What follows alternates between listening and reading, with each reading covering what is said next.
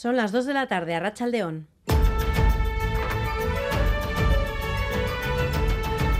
Crónica de Euskadi con Irache Martínez.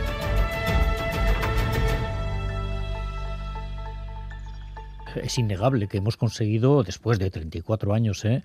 poner punto final a la política de alejamiento que ha durado, pues eso, más de tres décadas, ¿no? Y ese es un, bueno, es un elemento fundamental, sobre todo para las familias, más que para los propios presos, aunque también, ¿no? Pero claro, nos queda todavía muchas cosas, ¿no? Quienes confrontan en estos momentos es precisamente la Audiencia Nacional o la propia Fiscalía, ¿no?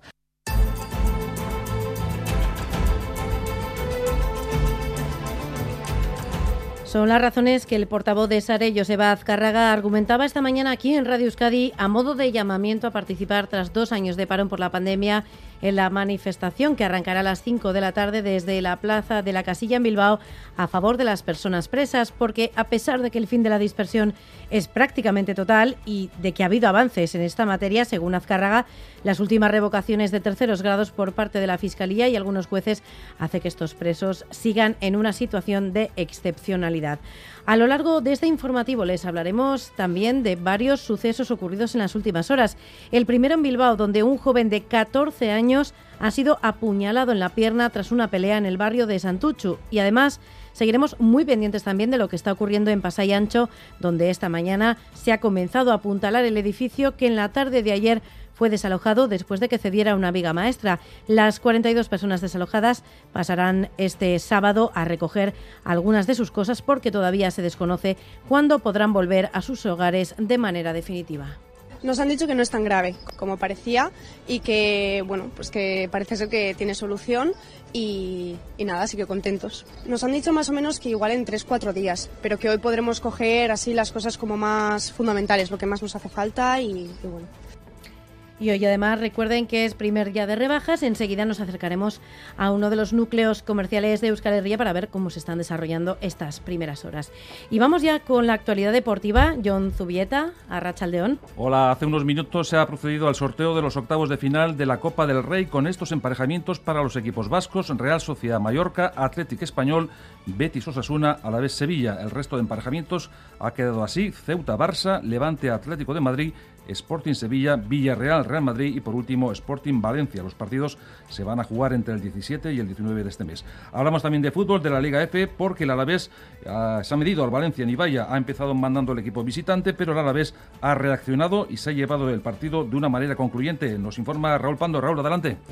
Arracha el John, tercera victoria consecutiva en casa, victoria 4-1 del Alavés eh, frente al Valencia, un Valencia que eh, comenzó adelantándose a los 45 segundos por medio de Fiamma, ya antes del descanso, con un doblete de Sanadri, se puso por delante el equipo de Íñigo Juaristi y han llegado el tercero y el cuarto en la segunda parte por mediación de Auñón y Elba. Final del partido en Ibai, Alavés 4, Valencia 1. Escarricasco, además, el Alavés buscará esta noche en Mendizorroza un triunfo necesario ante el Burgos en una cita de máxima expectación. Asimismo, en pelota, el Ordi Zabaleta lograron su séptimo triunfo en hermano parejas ante Peña y Morga Echeverría, mientras que Brutico y Albisu se deshacían de Ezcurdia y Vicuña. Esta tarde tenemos el Jacaranguren ante Pello Echeverría y Rezusta. Y hemos estado toda la mañana pendientes del viento que ha soplado con fuerza y ha ocasionado algunos desperfectos, Lier Puente. Hasta el mediodía hemos estado en aviso amarillo por viento. Las previsiones de rachas de 100 km por hora se han superado con creces. Euskalmet ha registrado en sus estaciones rachas de 131 en Machichaco, 126 en Punta Galea o 122 en Arboleda.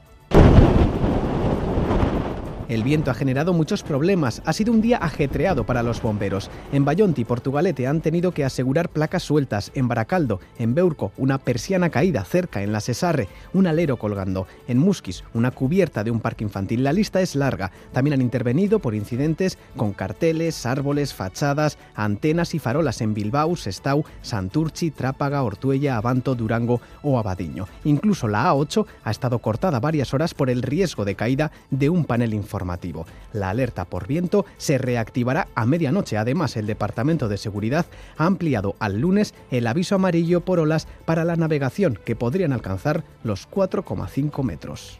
Tenemos ahora 16 grados en Bilbao, 13 en Donostia y Bayona, 7 en Vitoria-Gasteiz y 4 en Pamplona. Vamos a ampliar la información del tiempo con Euskalmet, Jaione Munarriz, Arrachaldeón.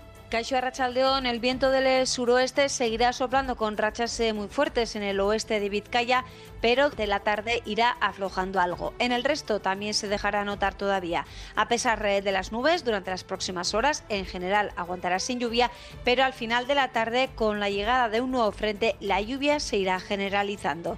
Y el domingo el viento seguirá siendo el protagonista y la lluvia será algo más abundante que hoy. En carreteras no tenemos ningún tipo de incidencia, según el Departamento de Seguridad. Aunque les damos, eso sí, un aviso para las personas usuarias de Bus. El comité de empresa de Busturialdea, Le Artibai Bus SA, ha convocado paros parciales para hoy hasta las 3 menos cuarto de la tarde y de 6 y cuarto de la tarde a 10 y media de la noche. Así que ténganlo en cuenta si tienen pensado utilizar las líneas que cubren Busturialdea y Lea Artibay. En el control técnico, Joseba Urruela, Jesús Malo y Javi Martín. Son las 2 y casi 6 minutos de la tarde. Comenzamos. Crónica de Euskadi con Irache Martínez. Comenzamos en Santuchu. La Policía Municipal de Bilbao continúa investigando a esta hora el apuñalamiento a un joven de 14 años la tarde del viernes. Sucedía en la calle Carmelo tras una pelea entre una docena de jóvenes menores de edad. El joven herido era dado de alta en el hospital de Basurto para posteriormente interponer una denuncia. Los implicados en la reyerta ya están bajo tutela de sus progenitores. Eder Carrero. Sí, cerca de las ocho y media una persona alertaba de la presencia de un joven herido en una pierna. Acto seguido, la Policía Municipal y servicios médicos acudían al lugar. La víctima, de 14 años, era trasladada al hospital de Basurto, donde permanecería varias horas ingresado. Mientras tanto, los agentes identificaban en el lugar a varias personas. El suceso ocurría tras una pelea originada en la calle Carmelo entre 12 jóvenes. Pasada la medianoche y tras recibir el alta médica, la víctima se personaba en la comisaría de Miribilla junto a su tutor para interponer la denuncia. A esta hora sabemos que los menores implicados han sido puestos bajo la tutela de sus padres, mientras continúa abierta la investigación de la Policía Municipal para esclarecer lo ocurrido. Una nueva agresión con arma blanca. Durante las últimas semanas Euskadi ha registrado varios hechos delictivos similares. Una de ellas ocurría la pasada mañana de Navidad en Donostia, una agresión fatal que acabaría con la vida del joven Lucas Aguirre, de 24 años, natural de Hernani. Josué Coreca, consejero de Seguridad. Estamos detectando en la actividad delictiva en Euskadi en los, en los últimos dos o tres años una proliferación de armas blancas. Eh, aparecen de manera absolutamente injustificada, pues una noche en una discoteca o una noche en una calle, y que no es que una persona que ha ido a por lapas. Desde noviembre de 2021 hasta noviembre de 2022, Euskadi ha registrado cerca de 650 denuncias. Desde el Gobierno vasco muestran su preocupación con estos datos. Y en Pasayancho esta mañana se ha comenzado a apuntalar el edificio que en la tarde de ayer fue desalojado después de que cediera una viga maestra. Las 42 personas desalojadas pasarán este sábado a recoger algunas de sus cosas porque todavía se desconoce cuándo podrán volver de manera definitiva a sus hogares. Susana Armentia, Arrachaldeón. Arrachaldeón, sí, esta mañana se ha apuntalado el edificio después de que un experto dictaminara que había que hacerlo de manera urgente. Sin embargo, y después de llevar a cabo estos trabajos en las plantas baja y primera, se ha visto que en principio el daño en la estructura no es tan serio. Así se lo han confirmado a una de las vecinas del inmueble. Nos han dicho que no es tan grave como parecía y que, bueno, pues que parece ser que tiene solución y, nada, así que contentos. Los y las vecinas de este edificio de siete alturas y cuatro viviendas por planta han pasado su primera noche fuera de casa. Algunos han sido realojados por los servicios sociales en un hotel de Oyarchun, otros están en casas de familiares y de amigos. Todo parece indicar que podrán regresar en los próximos días. Nos han dicho más o menos que igual en 3-4 días, pero que hoy podremos coger así las cosas como más fundamentales, lo que más nos hace falta y, bueno. Es pronto para saber qué es lo que causó el fallo en una viga maestra del edificio situado en la calle Blas de Lezo y Zaskun Gómez es alcaldesa de Pasaya. Ahora es pronto para eh, dictaminar qué es lo que ha podido pasar. Puede ser un, sobrepeso en la estructura, pero la, la, estructura ha cedido y, lógicamente, eso tiene, tiene un riesgo. En el edificio se estaban acometiendo obras de renovación de la fachada. Parece descartado que estas obras estén relacionadas con lo sucedido. Y en Navarra la atención se la ha llevado en las últimas horas el incendio forestal en Lusaide, en Valcarlos. Las rachas de viento de más de 100 kilómetros por hora han impedido las labores de extinción por medios aéreos y un baserri ha tenido que ser desalojado. El incendio ya está controlado. Vamos con la última hora. Hola, Valdar, Rachaldeón. A Rachaldeón, así es, el incendio ya está controlado y ya han comenzado a retirarse los efectivos del lugar. Todavía quedan algunos equipos para acabar con las zonas más calientes, pero la lluvia de estas últimas horas ha hecho un gran trabajo ayudando a los bomberos que tenían unas condiciones muy difíciles. Como decimos, las rachas de viento de hasta 100 kilómetros hora, el lugar que se encuentra muy alejado y la falta de cobertura que imposibilitaba la comunicación entre equipos ha generado problemas durante toda la noche y toda la mañana. Un incendio que, como decimos, comenzó ayer a las 4 de la tarde en el que han estado trabajando bomberos de Cordovilla, Burguete y Valcarlos y que se ha extendido por el viento hasta, que, hasta tener que vaciar alguna vivienda. Sin embargo, no hay daños materiales y ahora se deberá contabilizar cuántas son las hectáreas que ha dañado este incendio que ha asustado al pueblo de Valcarlos.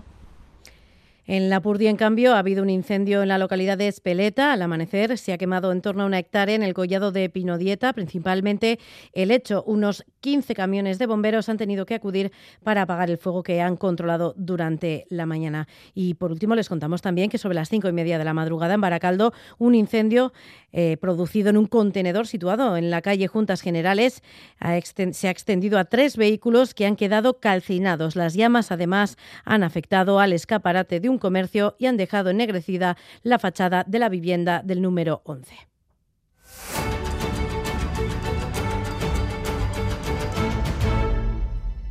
Para esta tarde, la red de apoyo ciudadana SARE ha convocado una manifestación en Bilbao por los derechos de los presos de ETA bajo el fin, bajo el lema Echera Videagertu. Entrevistado en Crónica de Euskadi fin de semana, el portavoz de Sare, Josep Azcárraga, ha reconocido que se han dado pasos tras ponerse fin a la política de alejamiento que ha durado tres décadas, pero denuncia que la Fiscalía y la Audiencia Nacional siguen denegando las progresiones de grados aprobadas por las juntas de tratamiento en las cárceles vascas Lier Puente.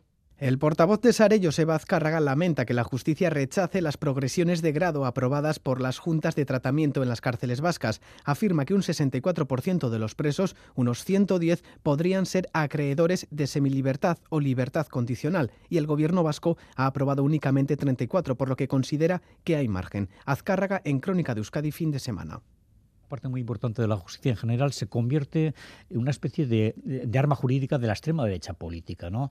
Y entonces eh, creen pensar que el gobierno vasco, como tiene la competencia en estos momentos, va a comenzar a dar terceros grados pues, eh, bueno, sin, a, todos y sin tener un control de lo que se hace. Y no es cierto. Azcárraga ha estado presente esta mañana en la mesa redonda en el Palacio Euskalduna con víctimas de ETA y del GAL, además de representantes sindicales y políticos. Escuchamos a Irune Berasaluce del PNV y Julen Arzuaga de EH Bildu. Esta tarde no acudiremos a la manifestación, pero eso no impide que una vez más eh, pidamos la derogación, la excepcionalidad de la legislación penitenciaria. Existen lobbies poderosos políticos, judiciales, comunicativos por la tarde, manifestación convocada por Sare a partir de las 5 bajo el lema Echera Videa Gertu.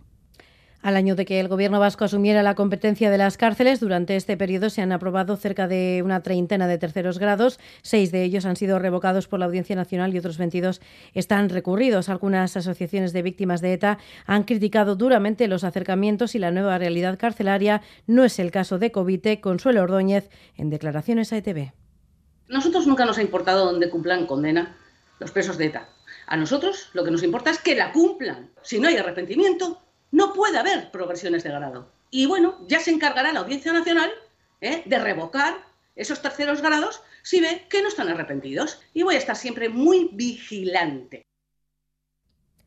Por otro lado, EH Bildu también se refería este mediodía en su Asamblea General en Bilbao a la manifestación convocada por Sare. La parlamentaria foral Bacarcho Ruiz ha señalado que ya se está dejando atrás el, el alejamiento y la dispersión política que jamás tuvo sentido. Eder Carrero. La coalición soberanista ha reunido hoy a su Asamblea General de manera ordinaria. Este es momento de abrir un nuevo ciclo, según Euskal Herria dejando atrás la política de excepción. Asegura que el marco constitucional y autonómico no satisface a la ciudadanía. Bacarcho Ruiz. Este Estado, este marco constitucional y autonómico no da más de sí para responder a las necesidades, a los retos que tiene la sociedad vasca. Son profundas las grietas y las crisis estructurales del Estado en términos territoriales, en términos sociales, en términos económicos y en términos políticos. Ruiz apunta a la necesidad de abrir nuevos ciclos democráticos de cara a nuevas elecciones. una Euskal Herria Bildu fuerte y más después del próximo ciclo electoral que tenemos a lo largo de los próximos meses y años, va a poder abrir nuevas oportunidades para avanzar en la superación de esos marcos caducos y en la apertura de nuevos escenarios. EH Bildu confía en que saldrán más fuertes abriendo nuevos escenarios que reconozcan a Euskal Herria, pasando por dejar atrás la dispersión y la política de alejamiento de presos y presas vascas que asegura nunca tuvo sentido. En Madrid hoy se cumplen tres años de la investidura de Pedro Sánchez y el Gobierno de coalición afronta el último año de la legislatura con varias de las promesas de su programa pendientes. En la lista, la derogación de la ley Mordaza, la ley de vivienda o la reforma de la ley de secretos oficiales. Las citas electorales complicarán las negociaciones en este último año en el que el Gobierno vasco seguirá exigiendo los traspasos pendientes. Madrid, Nerea Sarriegui, Arrachaldeón. A Racha León, sí, el gobierno español insiste en que ha cumplido ya más del 65% de su programa y que la intención es llegar al menos al 75% en los próximos seis meses. Hoy se cumplen tres años de la investidura de Pedro Sánchez. Recordando la pandemia y la crisis generada por la guerra, los socialistas sacan pecho hoy de su gestión Pachi López. España es hoy el país con la inflación más baja de todo el continente y todas estas cosas no caen del cielo, sino que son gracias a que el gobierno ha ido adoptando decisiones y ha tomado una serie de medidas que están ayudando, por ejemplo, a la contención de los precios pero hay varios compromisos atascados sin cumplir. El calendario electoral aprieta y esto no facilita las negociaciones en el Congreso. Dos de los casos más claros que insisten están en la recta final son la reforma de la ley Mordaza y la ley de vivienda. La primera lleva años bloqueada y ahora el nudo está en puntos como el uso de pelotas de goma por parte de la policía. La segunda, la de vivienda, está atascada por las diferencias entre socios respecto a la limitación de los precios del alquiler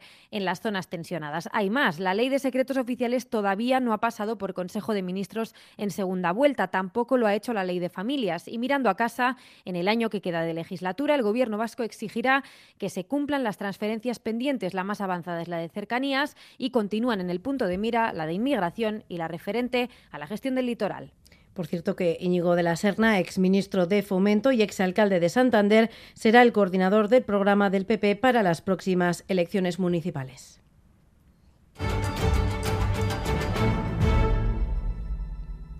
Hoy comienzan las rebajas de invierno y hay quienes tienen ya fichada alguna prenda que quieran adquirir a precio rebajado. Vamos a hacer una fotografía de este primer día de rebajas en Iruña. Hola, Tzvalda, Rachaldeón de nuevo, adelante.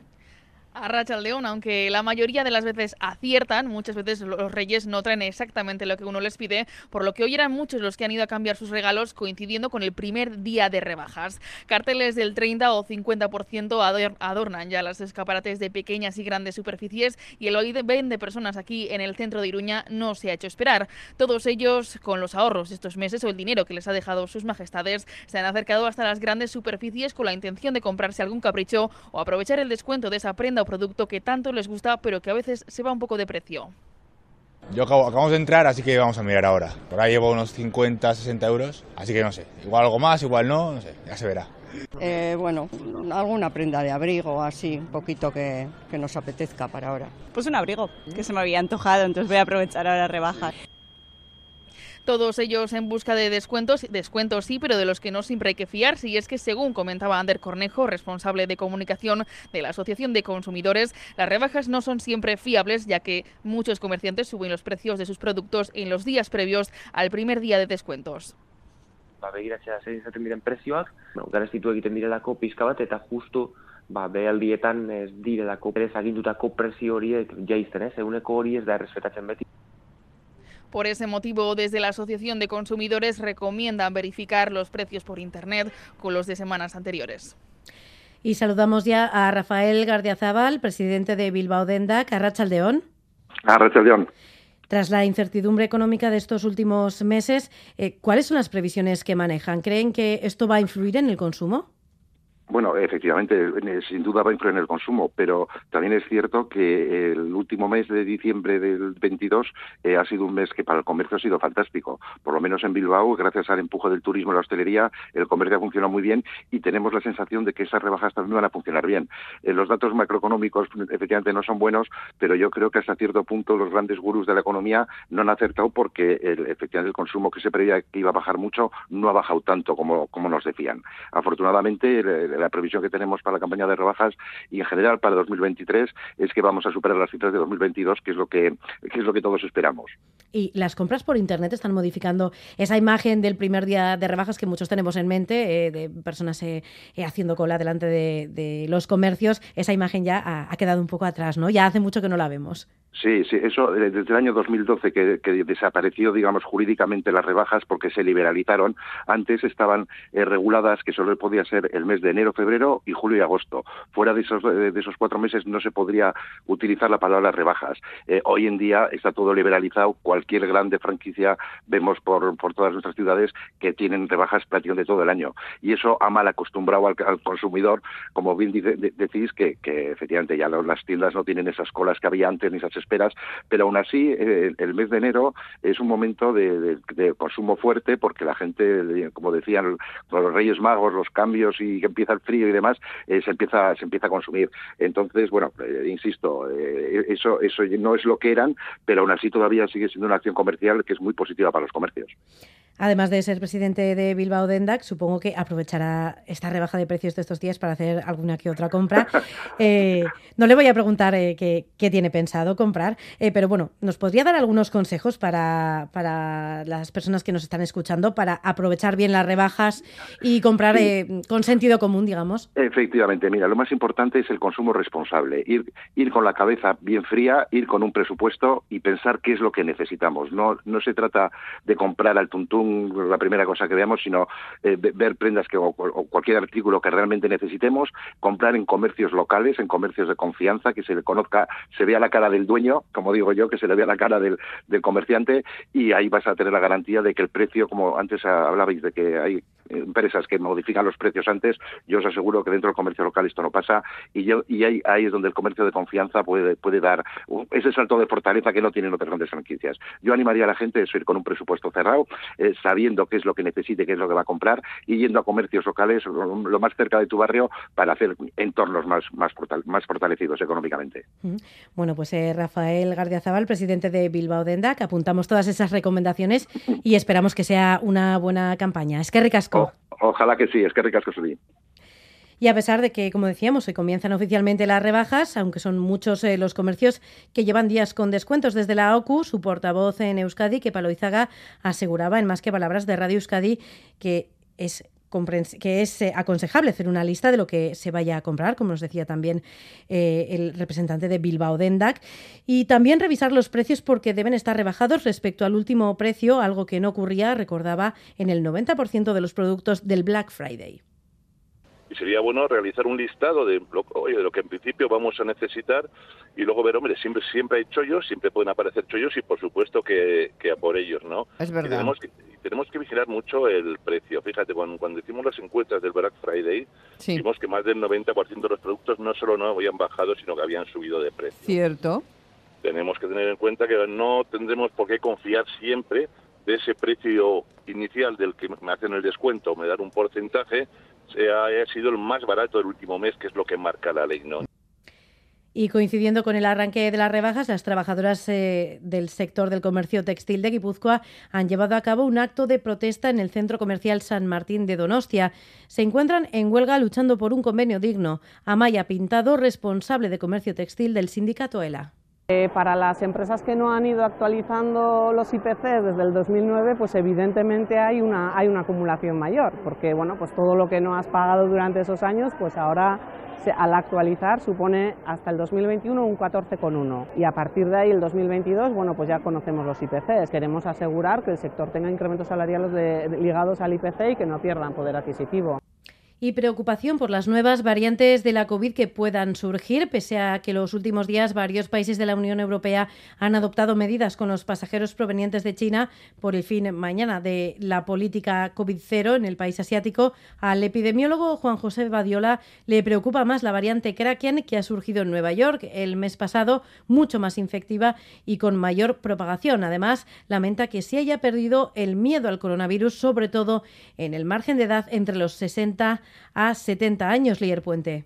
En menos de un mes, la variante Kraken ha pasado de representar un 4% de la población de Estados Unidos a un 40%. Es más infectiva y escapa a la inmunidad.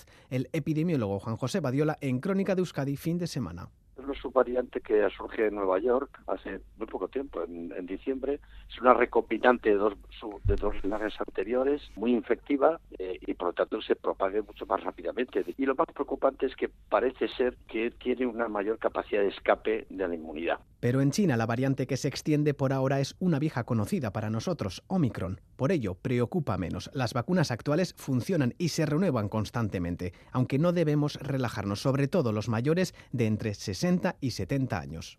Esto sí que me parece preocupante. Así como los mayores de 80 sí que hay un porcentaje muy elevado de vacunación que supera el 90%, pero en cambio entre las personas cuya edad está entre 60 y 70 están por debajo del 50%. Esa es una cuestión que a mí me parece muy preocupante. Yo creo que estas personas deberían ser conscientes de que deben vacunarse con la cuarta dosis. A Badiola le parece prudente la postura europea de analizar constantemente las infecciones para detectar la posible creación de nuevas variantes. En el Estado francés, la Agencia del Medicamento ha publicado que más de 300 productos están en ruptura de stock, entre ellos varios compuestos por dos de los medicamentos más usados, el paracetamol y la amoxicilina. Esta escasez también se nota en Iparralde. En muchas farmacias indican que faltan medicamentos, principalmente para los más pequeños, y la situación por ahora no tiene una solución clara. Hitor Sagarzazu.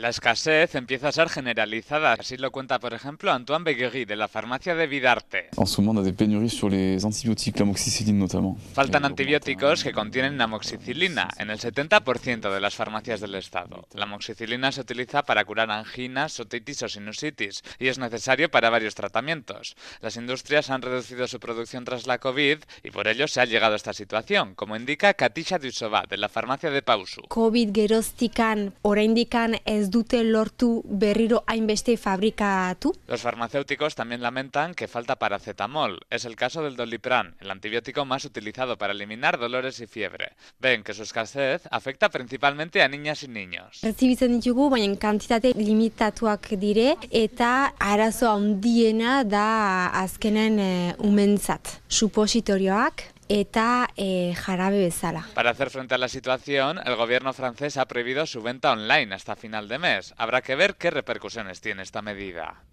En Estados Unidos, el republicano McCarthy ha logrado los votos suficientes para ser elegido presidente de la Cámara de Representantes. La abstención de algunos senadores ultras ha facilitado solucionar esta crisis que no se producía en más de un siglo. Xavi Segovia. Sí, después de 15 votaciones en cuatro días, el republicano Kevin McCarthy ha logrado ser elegido presidente de la Cámara de los Representantes de los Estados Unidos. A las seis y media de la mañana, ahora en Euskadi, se realizaba la última votación. Tras largas conversaciones del candidato con los representantes más ultras de su partido, contrarios a su candidatura, la abstención de cinco de ellos, lo que también ha bajado el mínimo de votos a 216, McCarthy era finalmente elegido. Este era el momento de su proclamación. From the great state of California and the next Speaker of the 118th Congress, Kevin McCarthy. McCarthy fue rechazado desde el inicio por la línea más dura del Partido Republicano. Pese a ello, continuó con sus negociaciones, cediendo algunas de las peticiones, como por ejemplo poder presentar una moción de censura contra el presidente de la Cámara. El cambio de voto del senador Mark Gaetz cuando la sesión aún seguía en marcha y también de Patrick McHenry han sido clave para solucionar esta crisis. Esta es la primera ocasión en la que en un siglo el presidente de la Cámara de los Representantes no es elegido en primera votación.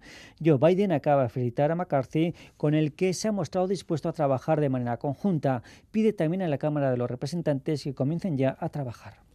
Ya han pasado ocho años desde el atentado contra la revista Charlie Hebdo en París, en el que murieron 12 personas. La publicación satírica publica esta semana un número especial con caricaturas sobre el régimen iraní que Teherán juzga insultantes. Para el actual director del semanario, estos dibujos son la prolongación de lo que los dibujantes asesinados habían denunciado siempre, Susana Armentia. Fueron cinco minutos en los que los hermanos Kovaci sembraron el terror en la redacción de la revista satírica que había publicado caricaturas de Mahoma. Murieron 12 personas, entre ellas los principales dibujantes. Al grito de Yes, Charlie, yo soy Charlie, más de cuatro millones de personas se manifestaron para defender la libertad de expresión.